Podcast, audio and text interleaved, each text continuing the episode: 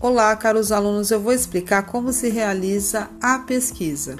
Através do navegador do seu celular ou do computador, você vai abrir o Google, digitar o tema solicitado e confirmar.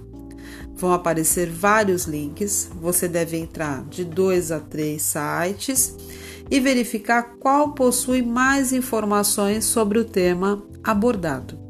Vai destacar uma folha do caderno ou uma folha de almaço e fazer um resumo. Por exemplo, se o seu tema é Teorema de Pitágoras, você vai escrever o conceito, como se aplica e colocar três exercícios resolvidos.